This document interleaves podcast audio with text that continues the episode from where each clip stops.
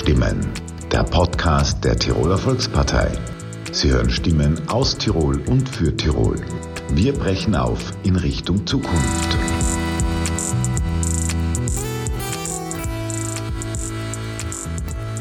Herzlich willkommen zu einer weiteren Folge von Aufbruchstimmen, dem Podcast der Tiroler Volkspartei. Heute neben mir oder bei mir zu Gast die Spitzenkandidatin im Bezirk Kufstein für die kommende Landtagswahl, Astrid Meyer. Herzlich willkommen.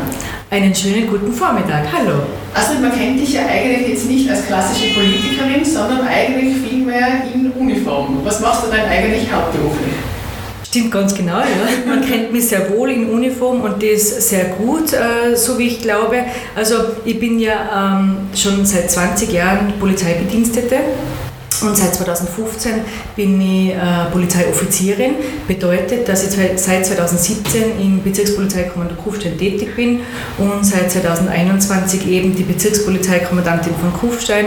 Und diesen Job übe ich wirklich mit Leidenschaft und mit vollem Herzblut aus. Und du hast ja eigentlich auch in gewisser Weise Neuland beschritten, weil du warst die erste Frau als Bezirkspolizeikommandantin. Ja, das ist korrekt. Also in Tirol war jedenfalls die erste Frau im operativen ähm, Dienst als Polizeioffizierin. Macht mir irrsinnig viel Spaß. Es ist eine äh, ganz eine äh, wunderbare Aufgabe. Ich habe mit 170 äh, Leuten zu tun, also mein Bezirk fast 170 Leute. Das heißt, ich bin für die wirklich rund um die Uhr erreichbar und für die da. Und das macht mir wirklich sehr, sehr viel Spaß. Als Polizistin natürlich prädestiniert für die Themen Sicherheit und Verkehr. Da bringst du auch deine Expertise im Team Toni mit ein. Darüber werden wir gleich noch sprechen, aber bleiben wir noch kurz ein bisschen bei deinem Werdegang. Du hast natürlich die Polizeiausbildung, Polizeischule absolviert, aber hast dann doch mehr oder weniger auch ein bisschen Politikluft geschnuppert, denn du warst schon einmal im Kabinett des Innenministers in Wien. Das stimmt, ähm, das war aber erst ziemlich spät in meiner ganzen polizeilichen Karriere. Wie ich schon erwähnt habe, 2002 habe ich angefangen, die Polizeischule zu besuchen, bin dann 2004 äh, im Wachzimmer, dazu mal Wachzimmer Bradl ausgemustert, bin dort einige Jahre Funkstreife gefahren, wo eine ganz eine super Zeit, also die möchte ich überhaupt nicht missen. Bin dann nach Kundl gewechselt, das war natürlich, wenn man sich vorstellen kann, von Innsbruck nach Kundl ein großer Unterschied wo aber trotzdem ähm, ganz eine wunderbare Zeit, weil man sich da auf andere Art und Weise entfalten hat können und wo auch Mitglied bei Einsatzeinheiten, ich habe Ausbildungen gemacht in Sachen Spurensicherung im Landeskriminalamt, ich habe Ausbildungen gemacht im Bereich Sittlichkeitsdelikte, bin äh, in weiterer Folge dann in den Dienstführungskurs gekommen, nach einer ziemlich harten Aufnahmeprüfung, bin dann neun Monate in Wien äh, zur Schule gegangen, habe da wie gesagt die Ausbildung gemacht und dann im Jahr 2012 bin ich ausgemustert ins Landeskriminalamt. Und dort war ich eben im Bereich Sittlichkeit und später dann im Bereich Suchtmittel zuständig, wo ich auch sehr viel an, an kriminalpolizeilicher Erfahrung sammeln habe können. Ja, das war mir dann noch nicht genug. Ich habe mir gedacht, dass ich wollte immer schon Polizistin, äh, Offizierin werden, weil ich habe ja ganz, einen ganz genauen, schon mit fünf Jahren Plan für meine Zukunft äh, vor Augen gehabt und den habe ich eigentlich wirklich ganz, ganz strikt verfolgt. Ich wollte nie was anderes machen als wie Polizistin bzw. Offizierin und 2012 ist es dann tatsächlich so gewesen, dass ich mich beworben habe für den Offizierskurs in, in, in Wien auch oder in Wiener Neustadt und da habe ich das Glück gehabt, dass, man, ähm, dass ich eine von 13 Personen waren von ganz Österreich, die was man 2012 dann letztlich in den Bachelorstudiengang polizeiliche Führung geschickt hat. Den habe ich dann gemacht und 2015 bin ich ausgemustert. Ich muss jetzt ganz laienhaft zwischenfragen, was ist der Unterschied zwischen einer Polizistin und einer Offizierin? Eine Polizistin, also eine Offizierin ist genauso eine Polizistin. Da braucht man überhaupt nichts äh, drum herum reden, weil das, was du gelernt hast und das, was du mit Leidenschaft machst, machst du ein ganzes Leben lang mit Leidenschaft. Also so ist mein Zugang.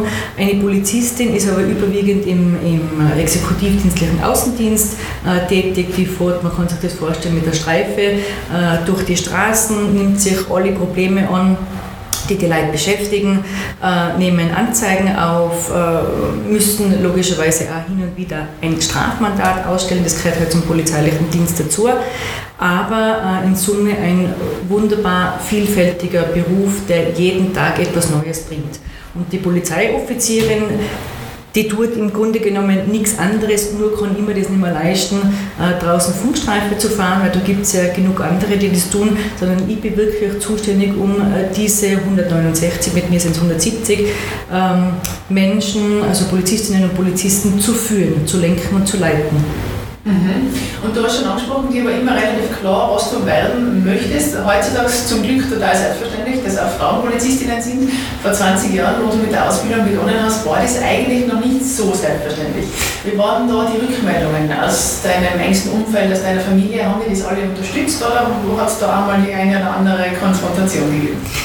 Die haben das total unterstützt. Also ich habe nie irgendwelche äh, negativen Äußerungen erfahren man hat mir wirklich ähm, bei jeder Entscheidung, bei jedem Weg, den ich gemacht habe, äh, vollstens unterstützt. Ich habe mich auf meine Eltern immer zu 1000 Prozent verlassen können und auch mein näheres Umfeld mit, mit Freunden, Bekannten, Verwandten haben mich ebenso unterstützt. Im Gegenteil, ja, die waren sogar total, ähm, ja, das war ja außergewöhnlich, dass sich äh, ein Madel mit, mit fünf Jahren schon entschließt, dass ich mal Polizistin werde und das dann wirklich so konsequent durchzieht. Und da habe ich mich von dem Weg überhaupt nicht abbringen äh, lassen und jeder von meinen Freunden Freunde hat mich eigentlich immer unterstützt und die haben gesagt, na, wenn es jemand schafft, dann sicher du. Und ja, du so ist es gewesen, ja genau. ja, das klingt sehr gut. Ähm, du hast schon angesprochen, Landeskriminalamt, Spurensicherung, es gibt ja wahnsinnig viele unterschiedliche Bereiche der Polizeiarbeit. Gibt es irgendwas, wo du sagst, das interessiert mich besonders oder die, da schlägt dein Herz höher? Eigentlich überhaupt nicht, weil äh, ich habe mir immer zum Ziel genommen, dass ich meinen Beruf in, in, in voller Vielfalt äh, erleben und kennenlernen möchte. Ja? Also ich bin, wie gesagt, Funkstreife gefahren, die ist relativ lang, das heißt, ich habe alles erlebt, was man eigentlich erleben kann, von ganz schönen Erlebnissen bis ganz äh, schlimmen Erlebnissen, was man natürlich auch verkraften muss. Man ist ja auch immerhin nicht nur Polizist, sondern auch Mensch. Ja? Und dann, wie gesagt, das Landeskriminalamt war eine Riesenbereicherung, weil man dieses Wissen natürlich nie verliert und, und für mich ist immer das Motto, Wissen ist Macht und alles was ich weiß, da kann mir niemand etwas dazwischen reden. Und äh, was mir war, sehr interessiert hat, habe ich mir ursprünglich gar nicht gedacht, war die Fremdenpolizei, weil nach meinem äh, Offizierskurs, wo ich das polizeiliche Studium abgeschlossen habe, bin ich zum, ähm, zur, zur Landespolizeidirektion in die damalige Einsatz- und Grenzpolizei ausgemustert. Und da habe ich dann wirklich bis 2017 und man weiß ja 2015, 16 Migrationskrise, wo man wirklich extremst konfrontiert worden mit, äh, mit Flüchtlingen da habe ich extrem viel an, an Erfahrung machen können in, in, im fremdenpolizeilichen und im Asylbereich. Und das hat sich durchgezogen eigentlich bis zum heutigen Tag, weil ich ja auch in Kufstein konfrontiert bin mit Migration, mit Zurückweisungen aus Deutschland, mit ähm, äh, Migranten oder Flüchtlingen aus äh, aller Herren Länder. Und da hat man wirklich eine, eine große Aufgabe zu vollziehen. Interessiert mich aber sehr sind wir schon mittendrin im Thema, das ich eh schon erwähnt, Kufstein als Grenzbezirk natürlich einer der Hauptbetroffenen im Thema Migration. Was macht man denn konkret oder vor allem was kann die Politik tun im Kampf gegen illegale Migration und gegen das Schlepperwesen? Ähm, in erster Linie muss man ganz, ganz äh, sicher und wirklich konsequent festhalten, dass, man, äh, dass sich die Leute verdienen, ehrlich informiert zu werden. Das ist mal etwas, was ganz wichtig ist, weil die Politik hat die Aufgabe, äh, den Leuten nichts vorzugaukeln, sondern sie hat die Aufgabe, die Leute sachlich, fachlich und richtig zu informieren, weil die Leute nichts davon haben, wenn man ihnen irgendwelche Plattitüden oder irgendwelche polemischen Schlagzeilen hinwirft, was zwar in erster Linie gut klingt, aber wo nichts dahinter steckt, ja, weil eben diese Dinge schlichtweg nicht umsetzbar sind. Mm, Fakt ist, dass man immer unterscheiden muss, welchen Zuständigkeitsbereich das es gibt. Es gibt ja verschiedene Kompetenzbereiche und äh, das Asylwesen ist ja, wie wir wissen, eine Bundeskompetenz. Dann gibt es wohl Länderkompetenzen mit Mindestsicherung und so weiter, aber trotzdem, Schuster bleibt bei deinen Leisten und wenn man das Problem erkennt, muss man versuchen, es auf der Ebene der entsprechenden Kompetenz zu lösen. Das ist immer das Wichtigste. Also wenn ich das richtig zusammenfasse, auf der einen Seite braucht es eine gute Zusammenarbeit, einen guten Austausch zwischen Bund und Ländern und auf der anderen Seite, bitte korrigiere wenn ich das falsch verstanden habe, bist du schon ganz klar gegen Rechtspopulismus oder Populismus in jeglicher Hinsicht. Absolut, ja, weil eben, wie gesagt, das nutzt uns ja alles nichts. Wir müssen schauen, dass wir äh, die Dinge sachlich und fachlich bewerten und dann muss man schauen, was wir machen können. Und, und selbstverständlich äh, müssen wir an, äh, eine strikte Migrationspolitik einhalten. Das, wir, wir können nicht zulassen, dass äh, Österreich überflutet wird. Das klingt jetzt vielleicht ein bisschen blöd, aber 2015 war es ja tatsächlich so, dass man Migranten immer versucht hat durchzubringen. Die wollten ja alle nach Deutschland weiterreisen. Österreich war ja nie das Zielland, sondern nur das Transitland. Ähm, aber so eine Situation darf uns nicht mehr passieren. Daher muss man, wie gesagt, eine strikte Migrationspolitik verfolgen, aber auch auf die menschliche Komponente achten. Ganz, ganz wichtig. Menschenrechte müssen eingehalten werden. Mhm. Strikte Migrationspolitik ist natürlich auch innereuropäisch äh, nicht ganz einfach durchzusetzen. Ähm, glaubst du, dass das ein Thema ist, das man in Österreich lösen kann oder braucht es da schon zum Beispiel auch einen verstärkten Schutz der EU-Außengrenzen? Also es ist ganz interessant, weil ich habe nämlich eine Arbeit geschrieben, äh, meine Masterarbeit, wo ähm, hat sich mit dem Thema Asyl, mit dem mit Asylmissbrauch über die Brennergrenze und so weiter beschäftigt. Da war das Thema gerade 2017, äh, 18, 19 sehr aktuell oder immer, es ist eigentlich immer aktuell. Ähm, und ich bin jedenfalls dafür, und das hat meine Arbeit auch gezeigt, dass es nur geht über eine gemeinsame Politik innerhalb der Europäischen Union. Es nutzt nichts, wenn Österreich an einen Alleingang geht, weil das ganz einfach nicht geht. Ja? Wir sind ja äh, im Schengen-Verbund, das heißt, wir haben keine direkte Grenze nach außen hin, ja? wie aller Griechenland äh, zum Beispiel. Äh, und, und da müssen wir schlichtweg EU-weit, die ganzen Staaten müssen da zusammenheben und da muss man schlichtweg eine Lösung finden, eine EU-weite Lösung. Anders wird es nicht gehen. Das bringt mich zum nächsten Punkt. Ähm, du hast ja schon erwähnt, eben eigentlich gegen Rechtspopulismus. Gerade natürlich, Flucht, Migration, Sicherheit ist ein Thema, das klassisch bei rechtspopulistischen Parteien angesiedelt ist. Allerdings sind gerade diese Parteien auch immer jene, die vor allem nationalistische Tendenzen haben, die eher in Richtung weniger EU tendieren statt mehr EU. Ist das auch mit ein Grund, also deine ganze Haltung in der äh, Sicherheitsthematik, dass du jetzt dazu entschieden hast, den Toni Matle zu unterstützen, weil du sagst, sagst eben, es braucht keinen Populismus, sondern diese verlässliche, bodenständige, ehrliche Politik. Ganz genau so ist es. Man, man ist ja auch ähm, Verfolger von, von Medien und von Politik. Ja? Und es gibt eigentlich nichts. Ähm, Schlimmeres für mich, ja, überhaupt, wenn man sich in der Materie auskennt, wenn Dinge in der Zeitung zu lesen sind, wo man ganz genau weiß, was steht denn da schon wieder, das ist ja absolut nicht umsetzbar. Das geht ganz einfach nicht. Und daher bin ich sehr dankbar, dass man der Toni Matle diese Chance gegeben hat, ja, ihn zu unterstützen, äh, ihn zu beraten, ihn fachlich und sachlich zu beraten, so dass man eine ordentliche Politik machen kann und trotzdem für unsere Leute im wunderschönen Tiroler Land was erreicht. Du bist ja eigentlich schon voll im Wahlkampffieber, wenn ich das richtig raushöre. Ähm, gehst als Spitzenkandidatin für den Bezirk Kufstein in die kommende Landtagswahl. Was hast du dir denn vorgenommen für eine mögliche Zeit als Abgeordnete im Tiroler Landtag? Also ähm, in erster Linie machen wir jetzt einmal ein Wahl. Ja? Das heißt, ich bin ja eine Quereinsteigerin. Wir wissen das ja alle, dass ich eigentlich als, einem, äh, als Expertin fungiere und äh, Politik eigentlich, mit Politik eigentlich überhaupt nichts, außer eben mein Jahr Kabinettszeit, das haben wir vorher nicht mehr vergessen. Ähm, eigentlich politisch nichts zu tun gehabt habe. Nichtsdestotrotz schlagen wir jetzt an der Wahl. Ich bin total motiviert, äh, Leute von dem zu überzeugen, dass wir wirklich die beste Partei sind. Wir sind die bürgerliche Partei, was sich für unsere äh, Leute im schönen Tiroler Land auch tatsächlich einsetzen. Und dann hoffe ich auf zahlreiche Stimmen. Und ich bin der Meinung und eigentlich felsenfest davon überzeugt, dass uns das jedenfalls gelingen wird. Und ich werde für meinen Teil viel unterwegs sein, viel auf die Leute zugehen. Ich werde mit den Leuten reden, ich werde es aufnehmen werde versuchen, äh, Dinge zu lösen oder wenn ich sie nicht lösen kann, jetzt äh, in dieser Zeit, in dieser ersten Phase, dann werde ich sie entsprechend weitergeben und, und so auch die Leute abholen, weil ich bin sicher, wenn man authentisch gegenüber die Leute auftritt und wenn man ihnen das Gefühl gibt, dass sie sich verlassen können auf die Person, dann hat man die Stimme unserer Tirolerinnen und Tiroler sicher.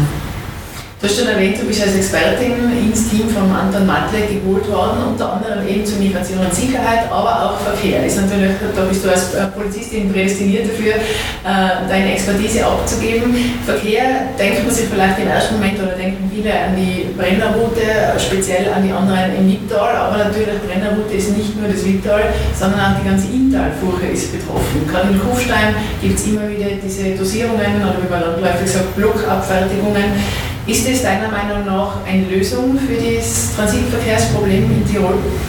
Also eine Lösung ist es jedenfalls nicht. Es ist eine, eine Linderung äh, eines Symptoms, ja? weil die, die, äh, die Wurzel liegt ja ganz woanders begraben. Da hat der Landeshauptmann Blatter ja schon versucht, die Korridormaut äh, praktisch zu forcieren und dass man das wirklich ins Leben ruft, weil wir ja ganz genau wissen, und das ist ja hinlänglich bekannt, dass die Brennerroute einfach die billigste Route ist. Und, und die Lösung müsste wohl sein, dass man äh, A, die, die Korridormaut tatsächlich in Gang bringt, ja, und dass man auch versucht, diesen ähm, Lkw-Verkehr bei 2,45 Millionen Lkws von Kufstein über den Brenner, das äh, spricht Bände. Ähm, da muss man schlichtweg versuchen, dass man auch diese LKWs auf die Schiene bringt. Ja. Das ist auch ein Mittel, wo es jedenfalls zur Verbesserung äh, der Situation für die Tirolerinnen und Tirolerinnen, aber auch für das Klima beitragen würde. Und äh, Blockabfertigung, ja, ist eine Maßnahme, dass der ganze der fließende Verkehr frei bleibt, dass die Leichtigkeit und Flüssigkeit des Verkehrs gegeben bleibt. Aber Lösung ist das sicher keine. Und wenn wir dann müssen, ähm, auch von der Polizei, und das ist ja äh, ständig sichtbar äh, Fahrverbote erlassen, ja, beziehungsweise erlassen dort ja die Behörde, aber äh, wir überwachen sie halt auch, weil es diesen Ausweichverkehr ja sehr wohl auch gibt. Ja. Ähm, kann man machen, ist aber letztlich keine befriedigende Maßnahme. Also diese Fahrverbote sind ja vor allem auch, um die Versorgungssicherheit der Bevölkerung zu gewährleisten, denn wenn Stau ist und dann nicht mehr Rettung oder Feuerwehr durchkommt, ist das ja schlichtweg ein Wahnsinn, Wenn, wenn dann was passiert und die Einsatzkräfte nicht durchkommen. Glaubst du, muss man an diesen Fahrverboten weiter festhalten? Solange sich keine andere tatsächliche nachhaltige Lösung ergibt, ein klares Ja, weil das die einzige Maßnahme ist, was man ähm, seitens der Behörde und dann auch als ausführendes Organ der Exekutive tun kann, um eben die Leute zu, zu ja, wie soll, man sagen, um die Leute zu schützen, zu, zu, dass man den, die Leichtigkeit und die Flüssigkeit des Verkehrs eben aufrechterhalten kann, die Versorgungssicherheit aufrechterhalten kann, ist das die einzige Maßnahme, die letztlich dazu hilft, eben das durchzusetzen. Aber nur mal, ja, wir müssen das so lange aufrechterhalten, wenn es tatsächlich keine andere nachhaltige Lösung gibt. Und mag schon sein, dass das ähm, ein schwieriges Unterfangen ist, aber Probleme sind da, um gelöst zu werden und da muss man einfach ganz äh, strikt dahinter bleiben und, und nicht locker lassen. Anders wird es nicht gehen. wenn ich das richtig zusammenfasse, also Lösung in dem Sinne des Transitverkehrsproblems durch Tirol eigentlich nur durch eine effektive Verlagerung auf die Schiene und durch eine anständige Not. Ja, selbstverständlich, weil das muss ja unattraktiv werden. Jetzt nimmt ja jeder die Brennerroute von Kufstein bis zum Brennau, weil es äh, günstig ist, weil es die günstigste Route ist, auch wenn sie viel länger ist, egal, aber günstig ist sie. Und äh, das ist logischerweise dann der Grund, warum sich alles zwischen Kufstein und dem Brenner bewegt. Also natürlich, es muss wesentlich und empfindlich teurer werden. Nochmal zurück in die Polizeipraxis. Wir haben den Hörerinnen und Hörern vorher was unterschlagen, nämlich deine Zeit im Kabinett im BMI. Du hast mir schon mal erzählt, es war eine sehr herausfordernde Zeit. Wie war's? Das, Katrin, kann ich ganz sicher sagen, war tatsächlich eine herausfordernde Zeit, weil ich eben äh, zuvor ausschließlich äh, im polizeilichen Dienst tätig war und dann in ein politisches Kabinett, dazu mal äh, war der Innenminister Nehammer, der Herr Bundesminister, der, das war natürlich für mich eine ganz besondere Herausforderung, weil wenn man sich vorstellen kann, geht es äh, bundespolitisch ziemlich rund, ja, da ist man ziemlich gefordert und wenn man halt zu Beginn so gar nicht weiß, ähm, wie man die Dinge in Angriff nimmt oder, oder wie man sich in diesem ähm, Kreis bewegen soll, ist das natürlich eine ganz besondere Herausforderung. Ja, ich habe ein bisschen gebraucht, mich daran zu gewöhnen, aber es ist mir gelungen. Ja. Das ist die Hauptsache. Schlussendlich, wenn es dann hinhaut, ist man ja umso Genau, stolzer. ganz genau so ist es. Ja, es war wirklich eine lehrreiche Zeit. Ich habe viele interessante Persönlichkeiten kennenlernen dürfen. Ähm, also ich möchte sie nicht missen. Absolut wichtig und, und gut gewesen. Überhaupt dann, wenn ich jetzt reflektiere auf die Zukunft, ja, kann sich ja durchaus ergeben, dass man dann in, im Tiroler Landtag nach der Wahl äh, reinkommt und dann habe ich da vielleicht jetzt nicht einen Vorsprung, aber zumindest schon ein bisschen an, ja, an Input gehabt, den ich vielleicht umsetzen kann. Ich glaube, so ehrlich kann man so schon sein, es ist ein Privileg, dass du eigentlich wirklich äh, aus dem Innersten weißt, wie politische Abläufe einfach sind und wie Entsteh äh, Entscheidungen zustande kommen. Ganz genau so ist es. Also das habe ich definitiv äh, kennengelernt. Ich habe auch die Zeit in den Parlam im Parlament sehr interessant äh, empfunden, weil wir ja sämtliche Ausschüsse haben vorbereiten müssen. Und davor habe ich zwar mal irgendwann im Verfassungsdienstunterricht gelernt, aber tatsächlich eine richtige Ahnung davon hat man nie gehabt. Und jetzt kann ich natürlich auf ein breites Wissen zurückgreifen und das hilft in der aktuellen und zukünftigen Situation mit Sicherheit sehr. Du warst aber davor auch jahrelang im Streifendienst, hast du erzählt. Gibt es da sowohl in positiver als auch in negativer Hinsicht irgendwelche Highlights, irgendwelche Fälle, die dir ganz besonders in Erinnerung geblieben sind, die du mit uns teilen möchtest heute auch? Hm, ad hoc fällt mir jetzt da überhaupt nichts ein, das muss ich ganz ehrlich zugeben, weil es einfach so viele Fälle waren. Aber es waren, also ich habe Fälle gehabt, wo ich sehr viel Leid erfahren habe, ja, wo, wo, wo es um, um, um Verletzungen gegangen ist, also Körperverletzungen an Frauen zum Beispiel, das, das geht ja ganz besonders nahe, Körperverletzungen an Kindern, wo ein äh, Missbrauch von Kindern Thema war, zum Beispiel im Landeskriminalamt im Bereich Sittlichkeit bin ich da tätig gewesen. Also da hat man schon mit, mit sehr emotionalen und auch ja, schmerzhaften Dingen zu tun, die uns schon sehr nahe gehen. Absolut. Und dann auf der anderen Seite hat man auch wieder sehr erfreuliche Geschichten, wo man äh, Menschen ein Leben retten kann oder wo man mit dabei ist, jemanden ein Leben zu retten, äh, wo man das in erster Linie als ganz selbstverständlich ansieht, aber man dann im Nachhinein draufkommt, naja, das ist eigentlich ein guter Dienst gewesen, was man da geleistet hat. Und äh, auf sich selber ziemlich stolz ist. Und da gibt es nicht viele derartige Sachen, aber doch, also mein polizeilicher Dienst war ein sehr ereignisreicher und, und ja, ein, ein, ein Dienst, der was man ziemlich, das gibt mir einfach viel, ja. Also ich darf es den Hörerinnen und Hörern verraten, man sieht an dem Leuchten in deinen Augen, du bist ja Polizistin wirklich aus Leidenschaft. Das stimmt wirklich und das ist ganz genau richtig. Ähm, mein Beruf übe ich aus Leidenschaft aus. Also ich wollte nie etwas anderes machen als wie das. Jetzt die Politik, jetzt bin ich schon ein bisschen älter, jetzt entwickelt man sich auch weiter, weil äh, immer auf dem gleichen Stand bretteln, das ist dann auch nichts. Also kann man sich durchaus ein bisschen weiterentwickeln. Ich liebe Herausforderungen. Jetzt gehen wir diese Sache an, aber eins kann man sich sicher sein, meinen polizeilichen Beruf werde ich immer ausüben und das ist mir etwas, was mir ganz wichtig ist. Abschließende letzte Frage noch, Astrid. Was muss man über dich als Person und über die zukünftige Politikerin Astrid Meyer unbedingt noch wissen?